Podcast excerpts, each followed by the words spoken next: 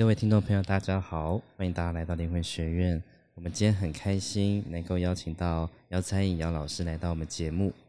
那姚老师呢，最近有开了一个书法课。嗯，哦，那这个书法课呢，它也不像是呃我们传统一般想的，就是好像怎么提笔、怎么写字这样子纯粹的写字的这件事情而已。那里面还有一个很重要的事情是，怎么在这个写书法的呃时候呢，找到一种静心的状态。对，那这个状态呢，就是我们今天来邀请到姚老师来跟我们分享，就是他怎么在他的书法的学习历程里面找到这样子，好像啊，类似于心流，类似于静心，类似于在里面跟自己相处的一种状态。嗯，谢谢谢谢佳宇，今天很开心，就是能够来跟大家分享书法这件事情。其实我觉得我有在呃。写书法的过程当中，有有很大很大的一个获得，那种获得是心灵上面的获得。对对，然后就很想要把这个很好的东西去推荐给大家。对，因为其实大家一般人普罗大众对于书法的印象还是比较传统，对，还是比较有一些框架或者是有一些距离。对，但是我一直在用一些比较创新的方式，是让大家能够喜欢这个老东西。哦。那你用你的创新的方式有什么不一样？就比如说我自己的一个学习经验当中来讲，就是在学习的过程当中，我在生活和生命当中都有非常多的获得。对对，那样子的一个获得，让我觉得有悟到生命和生活当中很多的事情。嗯，那种智慧啊，就不是聪明。对，而是生活生命当中所累积一点一点累积的一个智慧。对，但这个东西如果说我用很传统的方式去聊的话，可能就会牵扯到佛学或者是禅学。嗯，然后那个东西好像又，我觉得还是有一点比较远一点。是，但其实它都是一样的。是，我要讲的东西可能用另外一种方式。去跟大家分享的是心流这个事情。对，嗯，心流的一个正向的一个心理的状态。当我们能够重整自己的内在，去重新去做一个静心的一个处理之后，我们眼睛看到的东西会因为我们心理的状态对而不同。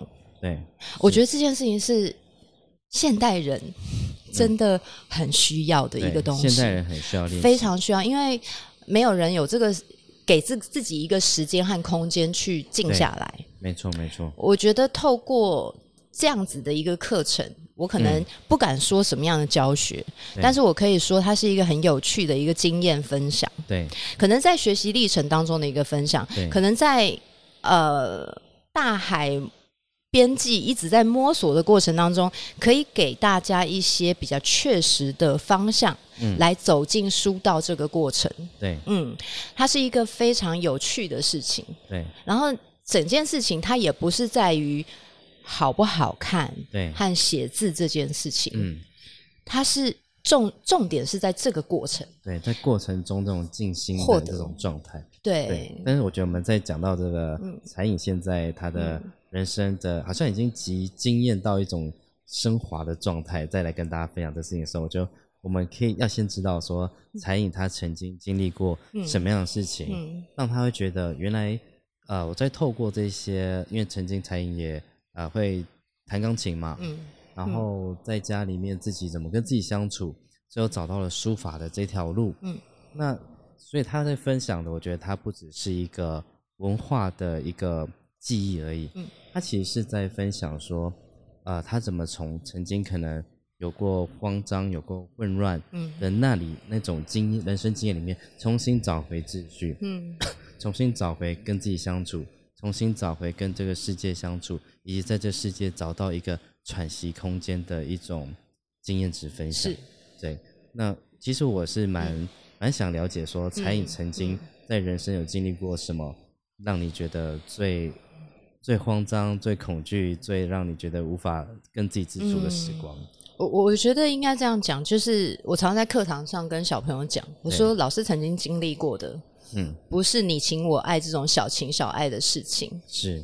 是整个世界，对对你的批判，你知道那个规模其实蛮不一样的。对，就是张开眼睛，这个世界就在对你批判；你出家门，这个世界就在对你有很多的评价。对，那个时期还没有什么自媒体，还没有这种网络杀手，或者是这种舆论，大家还没有那么的，哎，还没有一个自我发声的一个平台。对，然后常常我也会跟同学学生们分享，就是疫情期间，不是大家都很痛苦的被关在家里隔离吗？对，哦，我很早就已经开始经历这种隔离的事情。你很早很久以前就自我隔离。对，就是因为那个时候有很多的一些。呃，可能因为也是年轻嘛，所以在你很红的时候，你不知道怎么样去保护自己，你不知道怎么样去低调的去过生活。嗯，那以前年轻也有一点血气方刚，所以在很多的新闻上面就有一些比较负面的一些评价的新闻。对，那时候确实在很多的方面都有很大的打击，尤其是他不是。他是，如果你没有红就算了，你是曾经很红、很红、很红，然后啪就掉下来，对，掉下来。你可以就举个例来说，以镁光灯来讲，嗯，是一个啪啪啪啪那种状态，到你可以感受到很零散的一个对那个状态，对，会觉得好像原本在拿着照相机、呃摄影机在拍你的，现在每个人手上拿着弓箭瞄准你了，对，而且而且有很多。那个时候，因为也义无反顾的一直往这个方向走，嗯，其实确实也不知道自己到底还能够做什么。所以那个时候，当你的工作、你的事业、你的所有的东西都影响，甚至在学校的教那时候上课的一个状态都有被影响的时候，确实是真的很像一个世界末日的感觉。嗯，然后心理的状态、精神的状态都有经历过一段，我觉得。非常难熬的一个过程。好，那我问一个，再更严重。嗯，那你在那段时间有想过想不开这些事情吗？很多次啊，很多。但是我要在这边跟大家分享，这真不是那么简单的事情。就是不需要轻易尝试，因为它不是那么简单的事情。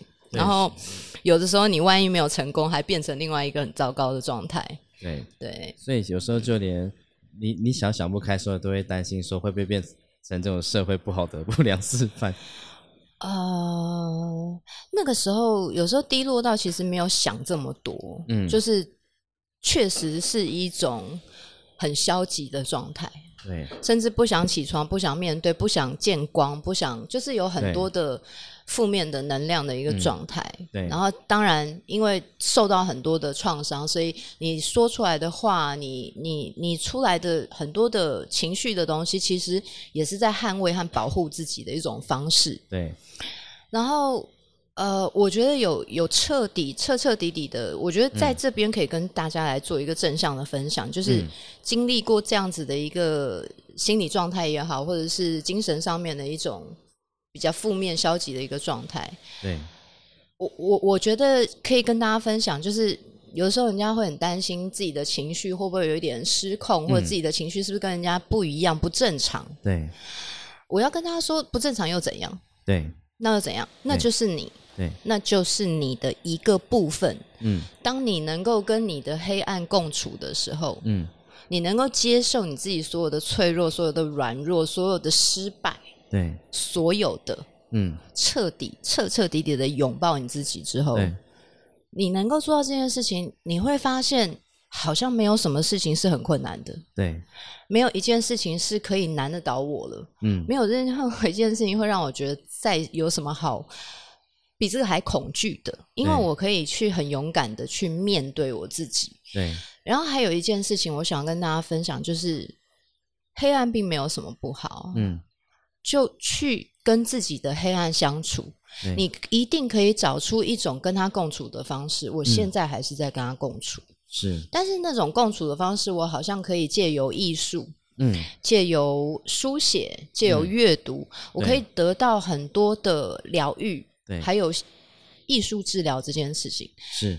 艺术治疗其实包括绘画，对，包括写作，包括书法，嗯。艺术疗愈很多，像戏剧，我们也有讲艺术疗愈。对，它是可以透过这样的方式去治疗你自己的心理状态的。是，嗯，所以这样子的彩影，其实从在最红的时候，然后在一个生命力最旺盛的时候，一瞬间就掉到好像一种生命的低谷里面，然后再到看到现在的才艺，就好像又回到了，如果曾经从在天堂掉到地狱，现在又好像回到人间。在一个，你知道吗，佳玉？我觉得啊，我想要分享一件事情，是我现在一直在探索内在的东西。对。然后很多人说，其实不止一个人，很多人都说我现在看起来很年轻。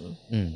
但是你知道那个感觉很微妙，是当你没有很多的需要的时候，你对于很多东西是探索你自己的内在的时候，嗯，哎，我我现在真的有一种感觉，就是我现在回到我没有当名模之前的样貌，嗯，是。我现在好像回到我国高中时期戴眼镜然后会看书的那个样子，对，我觉得我有点回去了，哦，就是。好像那那一个时期，就是有一点那要说返返璞归真，也不知道哎，就是返璞归真，对不对？对啊。那我觉得我很多的东西，人家说你保养，我也没有特别，对。但是就是从心里的那种状态，包括我刚刚去两岸三地的一个活动，很久很久没有看到很多的演艺圈的前辈，对。那其实我我还要讲一件事情，其实艺术是真的可以疗愈，因为。在在在有时候沟通的过程当中，也可以感觉到前辈们很多很多的心里有很多的伤害，受到很多的伤害。然后我刚刚也是在给一些姐姐们一些力量。对。可是我觉得在这样子的过程当中，我自己的获得真的超开心的。嗯。我刚刚还在想说，我要怎么样劝一个前辈，他要不要再去想过往的那些伤害？对。我要怎么样去告诉他？后来我在坐车要来这边的路上的时候，我就在想。就是你跟他讲再多都没有用，而是你要跟他说把心念转换。对，因为你不可能叫他不要想。对，但是你可以教他把心转向。对，他转向之后，他看到的事情是不同的。比如说，他现在时间，我会建议他现在在有限的时间当中，应该是要累积我们自己，而不是去再去想这些事情。是，当你在累积自己的过程当中。人家就会看到你的不一样，然后你也会有一些新的东西出来。而当初那一些伤害你的人，你只会让他们觉得望望尘莫及。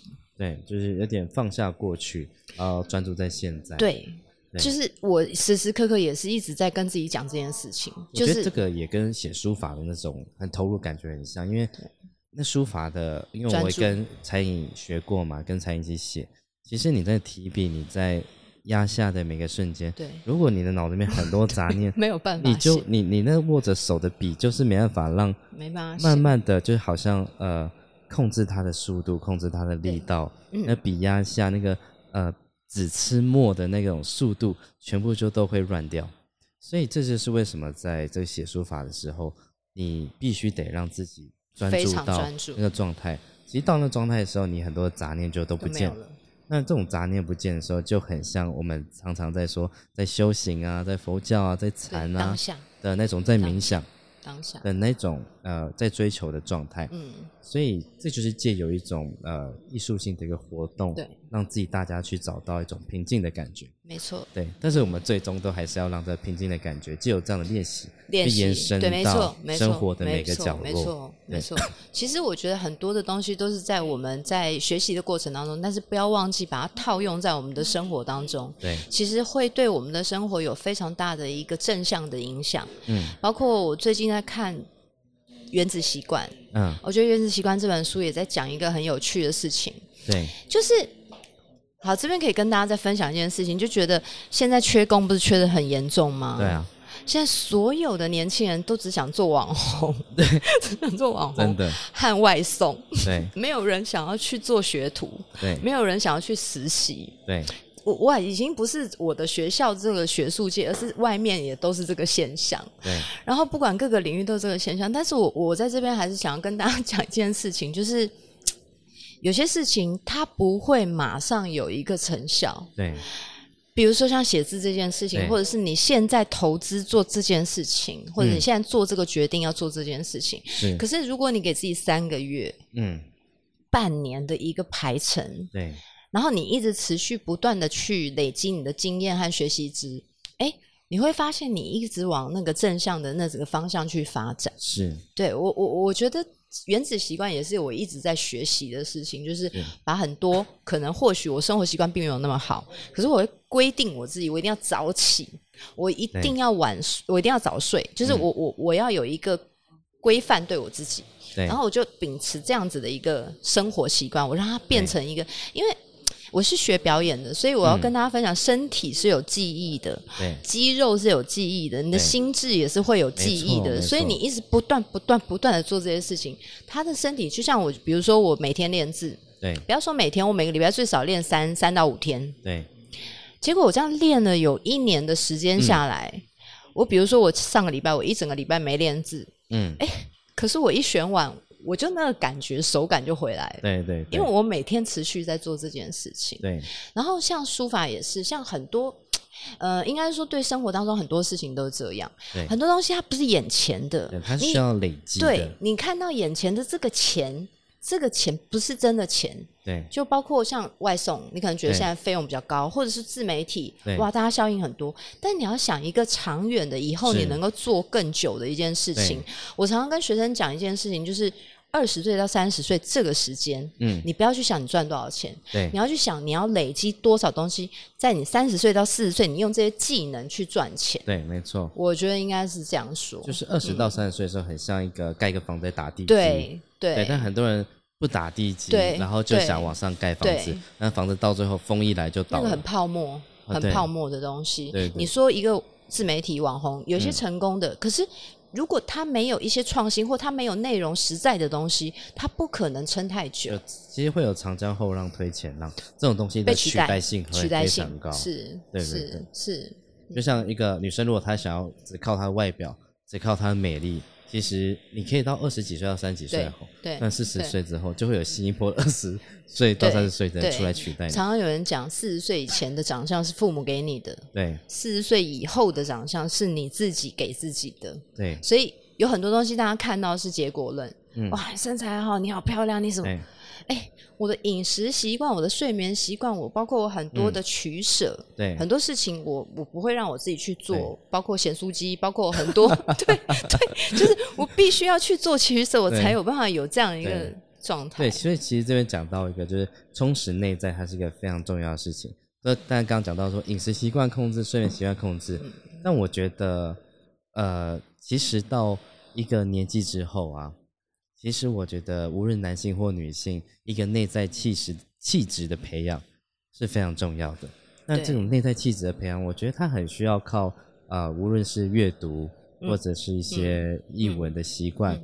还有一个最重要的事情是，我们常会感受到人嘛，我们就在跟他相处的时候，你会觉得这个人是很躁动的，嗯，还是很平静的。没错。那这种平静其实是在于你在当感受到他当下这事情，其实。他他，你感受到的是他很长时间的累积，嗯，就说他这个人，他必然是一个长时间都很平静的，你在跟他相处的时候，你觉得很舒服、很平静、很没有压力。那你感觉到他很躁动，你就觉得自己开始也跟着浮躁起来。对，这个其实我也是一直在告诉我自己，因为我还是很急，对，我还是一个节奏很快的人。对我讲话，包括讲话节奏都很快。对，但是我觉得你自己也在学习吧，在很多的时候。很多的恐惧其实它不一定会发生，嗯，但是我们常常都会被这个恐惧抓着要命。对，其实它不一定会发生。对，而且有的时候，其实有一些看起来天大的灾难，其实它或许是一种璀璨的开始。嗯，就是看似貌似很不好的一件事情，因为我真的其实后来还蛮感谢这些，就是不管是媒体，不管是很多。看不看好的人，对，我觉得也是因为这样子一个不看好的力量，让我非常非常的努力，想要去证明一些什么。对，然后在证明的过程当中，不是说现在能够做到什么样的证明，而是在这样子一个证明自己的过程当中，我觉得我有非常非常多的累积。嗯，然后现在就真的很想要多做一些能够协助身边每一个人或者是大众的一些。正能量的事情，包括教育这件事情，我觉得教育非常重要。今天其实，在访访谈的过程当中，记者有问我，就是两岸三地的一些状况，或者是中国书法这个东西。我我我真的不是很想聊这个，但是我我又必须要讲一下，就是我觉得政治是最可恶的。嗯，对，它是最可恶的。对，文化才是应该我们每一个人。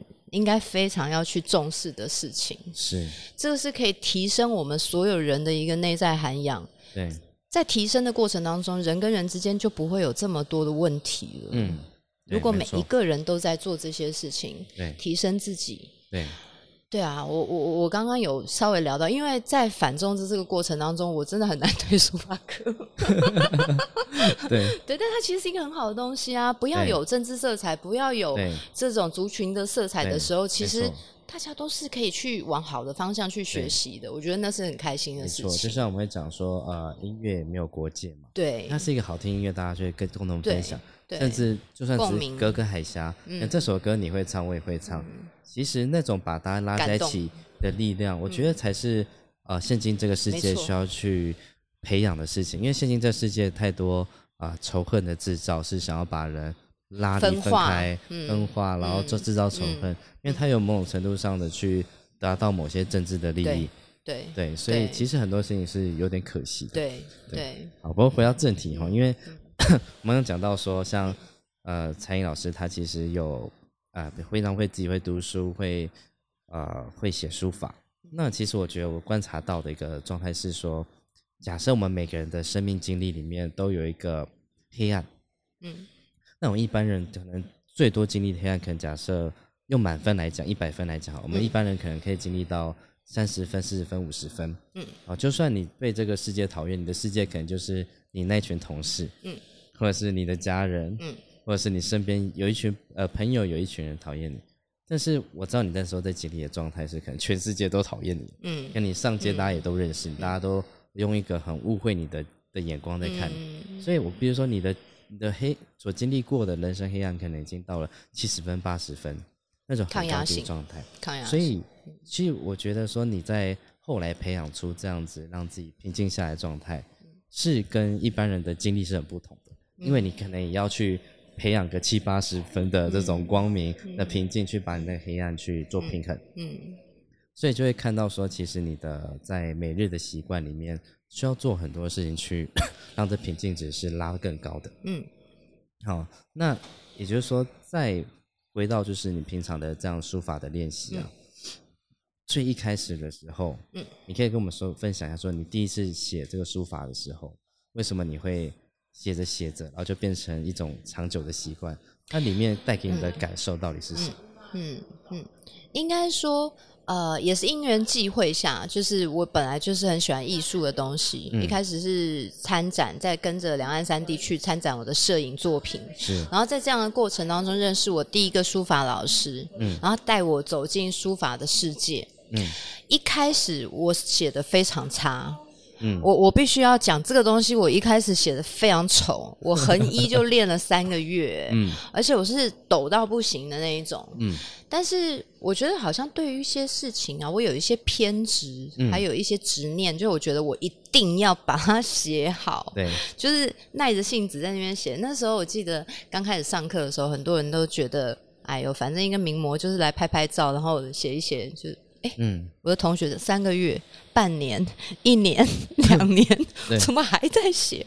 我就开始写春联，开始写什么？对，大家其实包括很多的呃同同期在学习的人都觉得有一点 有一点惊讶，我怎么会是这样子的一个学习？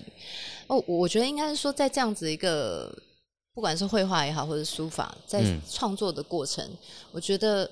不仅那个状态让我自己心里面会得到一个非常大的一个疗愈和满足之外，嗯，在极尽疯癫的一个状态的创作，嗯，我现在也做不到了，嗯，就是你回头看的时候，就你有累积非常非常多的作品，对，然后又把自己的心里有治愈，我觉得它是一个应该说。治疗自己有很多种方式，嗯，我们每一个人可能去选择一个适合自己或舒服自己能够舒心的方式，但我会还是建议比较正向的，比如说阅读、运动、学习、书法这种东西，包括文字。其实文字有一个非常大的力量，对你没有感觉，对人跟人说话的内容。这个都都已经是一个力量，你讲出来的话，你打出来的文字，别人看到的，它都会是一种力量。对，更何况你一直写，我一直在写很多很好的字，一直在看很多很多呃协助我心理正向成长的一些书籍。嗯，我觉得自己好像有一些困难。嗯。那个困难不是跟朋友聊，或者是跟家人能够说的困难。对我好像都慢慢的有某一天就会有一点答案。对，在这个过程当中，我确实我觉得我在生命当中获得非常多的答案。其实我觉得在笔在练习里面，其实我觉得除了练书法之外，我觉得还练一个东西叫耐心。哎，哇，那个耐心其实。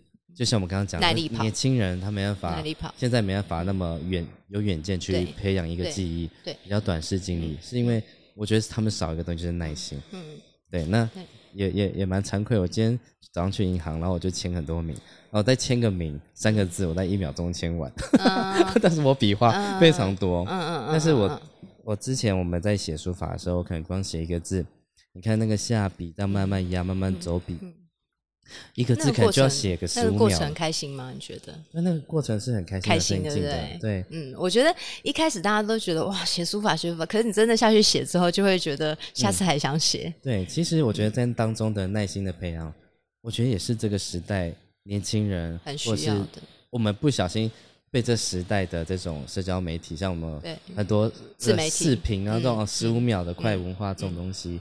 被渲染到，就是我们很多东西都过得太急促，而且 我们可以花二十秒、三十秒去看一个影片，但是我们好像现在没办法花二十秒、三十秒写一个字。对，你可不可以慢到那种程度去好好写一个字？嗯，我觉得这可是很大很大的挑战呢，在这个时代。其实，在针对这样子的一个状态，其实我自己在规划课程当中也有很多的，呃，应该是说有很多的。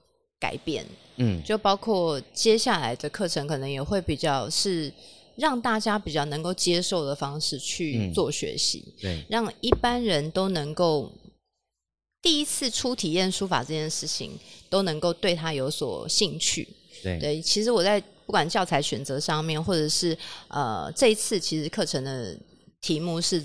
字理常识，嗯，字理常识就是在我们的生活当中，可能比如说一堂课就是四个字，对，可能是引用千字文里面的这四个字，嗯，然后你就这四个字你就一直写一直写，然后可能在课程当中就可以有一些分享，包括这四个字它到底在说的是什么，对，我们有没有办法在这一个两个小时，一个礼拜给自己两个小时的时间，跟自己好好的相处，对，来做一些学习，因为我觉得学习是非常重要的，对，一个人如果一直持续不断的去投资在自己身上，不管是学习还是任何薪资，我觉得对我们的内在也好，对我们的思维，对，都会是一个很正向的一个影响。对，因为你的心性思想就是会改变你的人生。对，这是真的，就是你心心之所向，你想要做的事情，一旦是这样子的一个正向的思维的时候，嗯。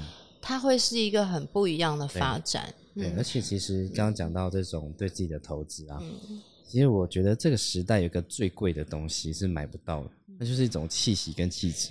对，那真的是啊，你看到一个人，然后你跟他相处，就觉得这个人好轻、好柔、好怎么讲，好有深度。嗯，然后又像风一样这样拂过你的脸，又不会好像一个压力、一个台风把你的脸那种感觉。那上善若水，对，嗯，他就那种平静感，那种不躁动感，就是从这样子，我觉得刚刚在说投资自己，虽然这投资自己好像不会有什么啊立即的立即变成嗯啊一千块两千块这样的效用，可它在于一个人身上的文化气息，嗯，却是嗯别人很难去取代的，嗯，我比如说这个时代，我们要讲说大家都在追求独特。但大家追求的独特，都在模仿那些好像看起来很有流量那些人在做的新三色的事情。当然，在一个充满气质年代，讲新三色的会是独特。嗯。但在现在这时代，都大家都在新三色的时候，练气质这个事情是最难得的，是很独特的。对。所以现在你很难在年轻人身上找到一种平静跟这种气息、气质感。所以我也觉得说，呃，他并这个写书法，他除了有这个耐心。有这个文化的这个传承，其实还有一个重要是你的气息跟你的气质也会跟着改变。嗯，对。那包含说，但除了写字本身的事情之外，我们在写的字，它可能是一首诗，它可能是一个经，嗯嗯。好，那撇开所有宗教信仰东西都不管，它里面的其实呃很多内涵的意义，其实都是帮助你在找到一种啊，无论是灵魂上的浪漫，或者是你内在的平静，这都对你的疗愈生命，对，其实长久来说都是一个非常正向的一种影响。嗯，对。而且我真的觉得。当你静下来的时候，你才有办法感受到这个世界的微观。当你静下来的时候，你才有办法去做出很多的决策。对，像我有一个学生很好笑，我一个学生，他就是跟我讲，他觉得为什么他想要来上书法课？嗯，因为他 每天都要接接受。是因为老师很美丽？不是，不是，不是，他是因为他常常都要 那什么一百点，什么一百点。一千点，一千点，他都要，他又要去面对那个一千点，就是好像是股票，是不是还是什么？就是投投资的这种东西。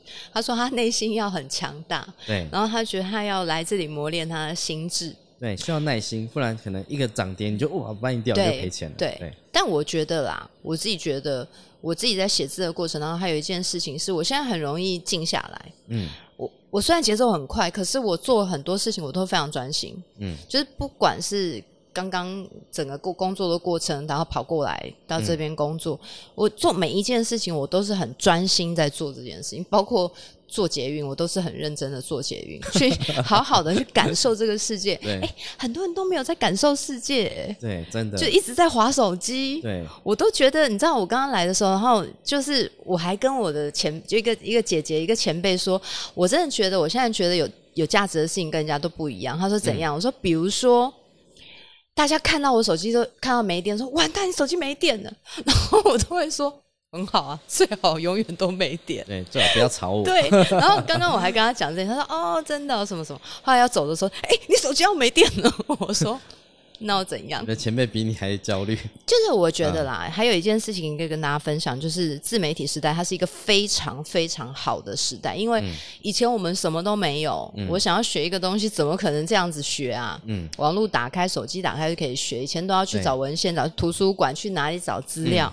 哎，现在是什么都可以找得到。对，应该说你去操控它，而不是它被。被他控制，嗯，因为很多人都会被手机控制，一滑就滑个十几、二十几个小时。对，但是其实我们如果能够妥善的去控制这个东西的话，它会是一个很好的运用。对对，嗯嗯，真的就是，其实我觉得所有工具都有正反两面。像呃正的那一面，就是在这年代，我们也透过自媒体为自己发声，嗯，所以才会有最近有这么多的女性可以出来，为自己去找回一些。平反一些事情，嗯，好，那但是反面部分就是大家对他的关注度如果过高，变成对他上瘾，变得不能没有他，变得可能离开他的时候会焦虑，嗯，变得呃为了得到上面的某些称赞而去才去决定你的生活要做什么事情，那就反过来被他控制，嗯，所以在 这时代，我觉得社交媒体这种东西，我们就是要。选择性的，对，要选择性自己能够控制拿捏的好，嗯，但最终最终还是要回到我们的真实生活里面，真实的感受里面，真实的我们的五感，眼耳鼻舌身意，嗯，这些去感受世界的东西，它才能是更真实，嗯，否则就会只会停在一个二 D 的画面、照片、文字之中，对，那我们来到这趟来到这世界。就会很可惜，因为明明就是三 D 的世界，我们就又要活在二 D 的画面之中了。对，没错。所以呢，我觉得借由姚老师这堂课，你可以来感受一下，用手握着笔，然后感受。真的，我觉得那个拿起书法的时候，你的感受都会变细致。嗯，因为当你那个笔只要往下压多一点，那个墨就整个都被挤出来到那个纸上，嗯，就晕染开来了。嗯，然后你再。提起来一点，墨又太轻太淡，嗯，所以最好的这种状态就是你很细致的感受你的手跟那支笔合为一，然后在纸上去运转，嗯，然后写下你想要写的那个字的样貌。嗯，我觉得那在一笔一画里面，你跟自己相处，也跟这个世界相处，也跟这种很平静的状态相处。对，而且你会在透过这样子的练习之中，我觉得会越来越。对自己有自信，嗯，感受，而且对自己也越来越了解，嗯，我觉得那种我觉得人的自信啊，其实很大一部分来自于你相信你可以，然后最后你做到了。嗯，对。但是如果我们活着的时候，每天都在看别人发表的作品，没错。其实我们不会，因为我们看了一百个影音，一千则别人写的文章，对，一万个别人拍的照片，我们从中获得自信。但是当我们很实在的。去跟自己相处，很探索你的内在的时候，你去真的去写出一个作品来，创造出一个作品属于你的，然后你看了喜欢，你对这个很满意。虽然他经历了两三个小时，就算别人觉得书法哦是一个不是那么主流、那么有趣的东西，但是你在这个经历里面，你感到了自我满足，那我觉得这就是你在这一天里面最大的一个收获。对，像常常有人说。这堂课可以获得什么？我我坦白说，书法课它不可能给你很多表象的东西，对，它不会给你绚丽的、很华丽的什么样的一个礼物，让你这一堂课带回家。嗯，但是你上完课之后，你确实你的心理状态会有非常多的不一样。嗯，即便只是可能十五分钟到。半个小时的一个书写的过程，你都会有很不一样的感受。对。我觉得很欢迎大家能够一起来感受一下，最起码也可以给自己一个机会去试试看。对，这种书写疗愈的一个方式，其实是真的很不错。对，我觉得在这时代啊，你愿意去做一个事情，是无法那么的看起来那么光彩，那么受那么讨喜，得到那么多的赞，那么多的爱心，但你仍然愿意投入去做事情。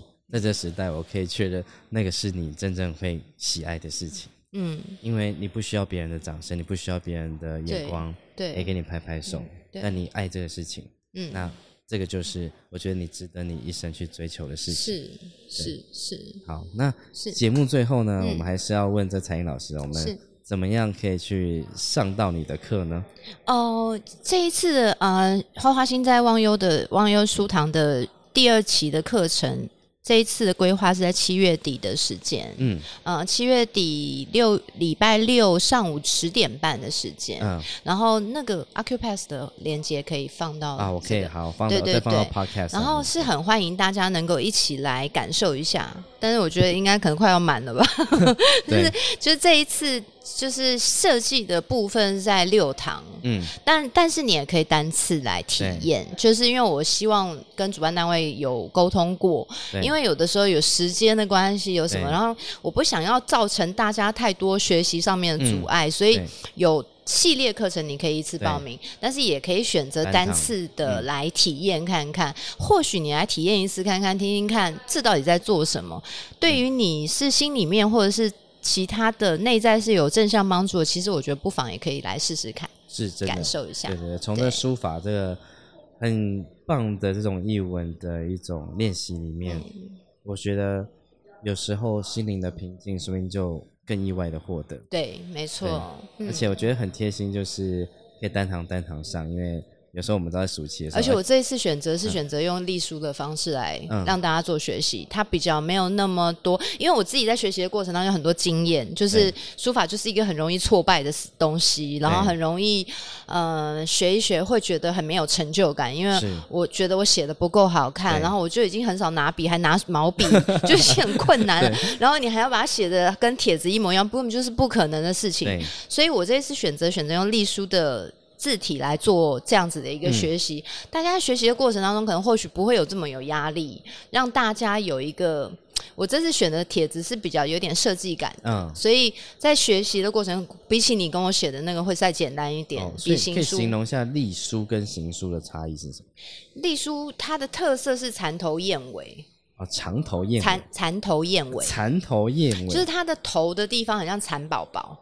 嗯，比较大颗的意思吗？对，它就是圆笔，嗯，圆笔跟我们行书不一样，它是圆笔，嗯，然后所以它在笔法上面大概就三种笔法，你会了之后，横画左边右边，你几乎会了之后就没有太多的困难，嗯嗯，就是这三种笔画，它没有那么多，比如说像楷书或者是行书的那种线条，嗯嗯，它是可能比较方正的，对，所以你在写起来会比较。轻轻松一点，就是如果说我们让书法刚入门的人，对，写起来比较没有那么有压力，而且你会比较有成就感。嗯，其实，在这个教材的选择上面，我也花了很大的功夫啦。因为我自己有很多的学习经验，然后我又很喜欢这件事情，我也希望大家能够一起来感受和喜欢这件事情，所以我做了很多功课。对，其实立书这样子的一个学习，大家不仅会比较有成就感，然后在单次性的课程当中，你可以写四个字自己带回家。我觉得那也会是一个很开心的事情。对，可能是送自己的一个礼物这样子。对。之后到靠近中秋节的时候，还可以写一些中秋节可以贴在可以可以可以一些节庆的话或者是什么，感觉会蛮好玩的。对，好啊，那我们就期待这个彩英老师的课。那大家有兴趣的话，就到我们 Podcast 下面，我们会贴上的阿 Q Pass 连接，欢迎大家去报名来上课喽。欢迎大家，欢迎大家一起来。对，而且我必须说，彩英老师上课的这个地点呢，也很特别。它是一个日治时期的古迹，所以你可以在一个充满文化气息的地方做一个充满文化气息的一个艺文活动。就是其实那种眼耳鼻舌身意那种五觉的感受会很强烈，就是在音乐一放，然后我们的墨香之间，就是只有你和纸和笔之间的触动的时候，但是这些触动确实可以。